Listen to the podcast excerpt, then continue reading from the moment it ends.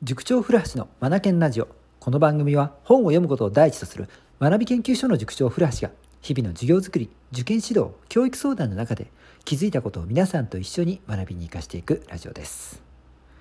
昨夜はですね新春特別ウェビナーということで浜松西高中等部の総合定期性検査この問題それから作文面接これらについてですね早速ですね解説をするというね、えー、セミナーをさせていただきました。お集まりくださった方々皆さんありがとうございました。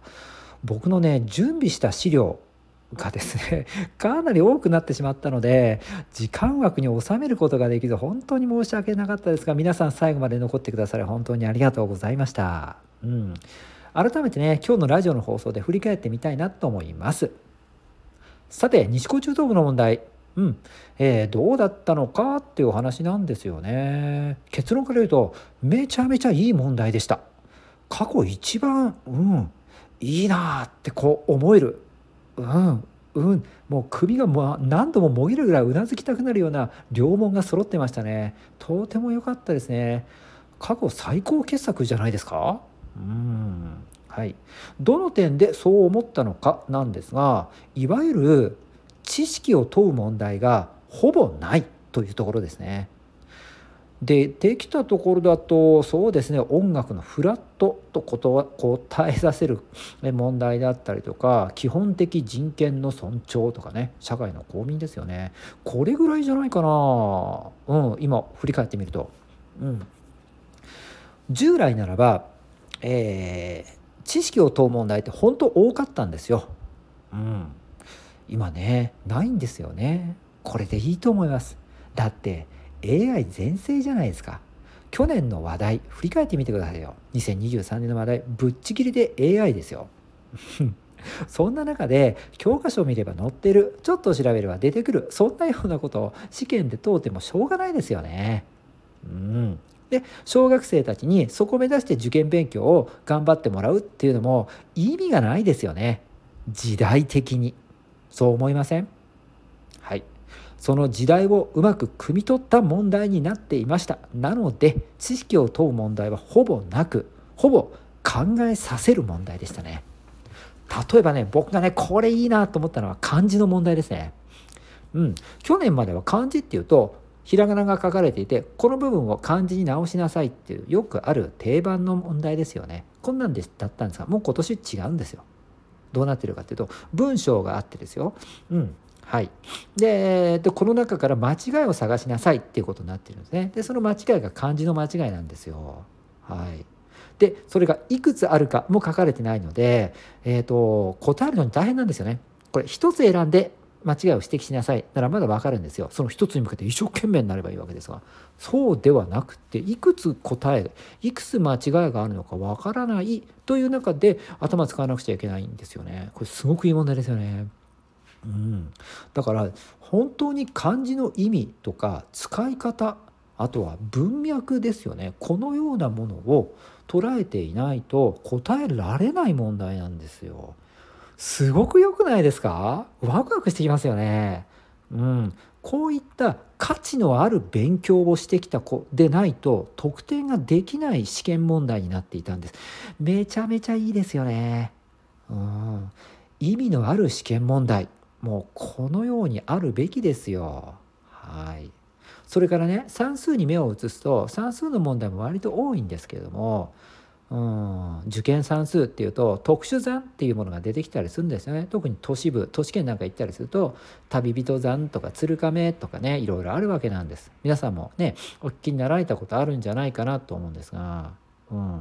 ズバリそのような問題を出すことはなく事例何て言うんですかね実用的な話題を挙げながらそのエッセンスを取り入れながら例えばですよ実際にあったのは並木山だったんですが並木山なんですか並木の問題じゃないんですよ。うん並木山のエッセンスを、えー、用いてそして資料を整理し資料って情報を整理し、うん、問いをね、えー、考えるという問題があったんですよね。これなんかもよくできてるなと思いましたしね。うんだからそもそもこの問題って何をさせたいの？何を考えればいいの？というこうそもそもここはですねついてくる問題がですね散見されていてとても良かったですね。うんうん。はい、こうなってくるとですよ、はい、覚えることよりもなんでこうなるんだろう。普段から問いを立てて考えるなんていう生活を送っている子。こういう子は強いでしょうね。うん、はい。何度も問題集とかハードな問題を解かないとできるようにならない。点数が取れないという試験問題ではなくって原理原則とかなぜそうなるのか。とかこういったね本質をズバリつく問題がずらりと並んでいたのでこのトレーニングっていうかこの頭脳を使っていた子たちはすごくね楽しく解けたんだと思います。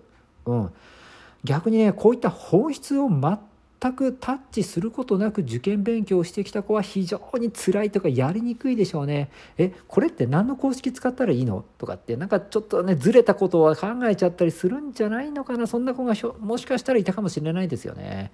こうなると答えられないですよね。うん、さあここからも西高中等部さんが求めている人材というのが透けて見える見えますよね。うん、小学生だから人材っていう言い方は適してないか。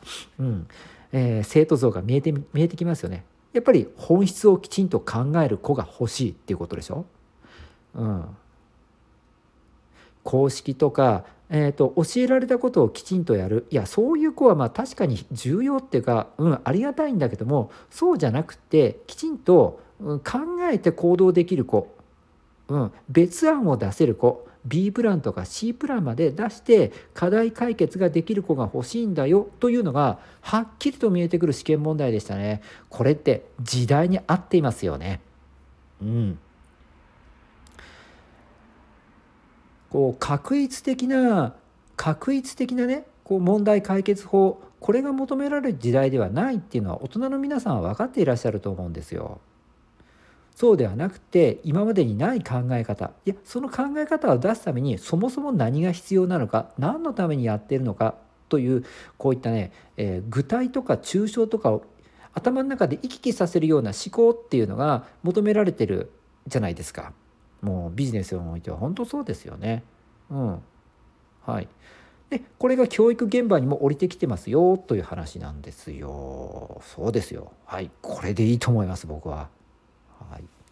でじゃあここから、えー、っとですね、これから受験をする子来年の受験生とか何の勉強していったらいいのかっていうお話もさせていただきました。はい、うんなんか自分の方がねなんか なんか楽しく昨日のセミナーをやらせてもらったものなんですがなんかなんかご機嫌でねいろいろ喋ってしまったような感じがするんですが中には貴重な情報もあったんじゃないかなと思います。あそうそう貴重な情報っていうと今年だけの問題で見ると難しかったのか、えー、とそれから簡単だったのかこの問題が一体どういう意図で出されてるのかがよくわからないと思うので過去5年とか6年分の振り返りですね。比較しながらですねいろいろ話を進めさせてもらいました。うん、西高中等部さんの問題って出題傾向変わってるんですよね。うん。はい、すごい簡単な年が何年度ですっごい難しかった年が何年度でつって、うん、そんな話もさせてもらいながらですねあのー西高中等部の受験問題試験入試そもそもですね。これらについてなんかきっと詳しくなれたんじゃないかなと思うんですよね。あの参加してくださった方々は。はい。なんか面白いセミナーでしたよね。うん。僕だけかな楽しんでたなでもそんなことないよな。うん。先生すごい良かったですってあんなもいただけたので僕も嬉しかったです。はい。というわけで西高中等部終わったばかりではありますけれども入試問題を徹底的に分析し解説をしてみました。はい。このねことはですねあのまたどこかでですねうんとですね提示をするつもりでもおりますのでちょっとどんな形になるかわからないですがまた楽しみにしていてください。はいということです。やっぱセミナー楽しいですね。うん。また皆さんね、次のセミナー、あの楽しみにしていてもらえたらなと思います。逆に皆さんの方からこんなセミナーをやってほしいんだっていう要望がありましたら、多くの方のね、声が集まっているならば、そのセミナーをね、開催させていただこうかなと思ってます。はい。まあもちろん、ウェブ上で行うので、ウェビナーですね。うん、だってもう、あのー、全国それから世界からね人が集まってくださるんですもの。ねうん、せっかくいいものをこちらとしても提供させていただくつもりでおりますのでやっぱり一人でも多くの方にね、え、届けたいなと思うのですね。もう本当に地域レスで発信をしていきたいなと思いますのではい皆さんこんなの古橋、えーと、まとめてちょっと紹介してほしいんだけどもみたいなのがあったらですね是非声をかけてください。皆さんの声が多く集まれば開催してみたいと思います。よろしくお願いします。では今日も最後までお聴きいただき本当にありがとうございましたやっぱりね時代の流れつかむってすごく大事ですよ西高中等部さんの問題非常によくできてましたこれ目指して子どもたちが頑張るって思うとなんかこれからワクワクしてきます地域の学力って上がってくんだろうな価値のあるお勉強というものになっていくんだろうな。なんか変な言い方だな。勉強というものが形ではなくて意味のあるものになっていくんだろうな。こう言い換えた方がいいですね。はい。今日も最後までお聴きいただき本当にありがとうございました。レイドマー・ラーマー・チェンジ・ザ・グループ。素敵な一冊を。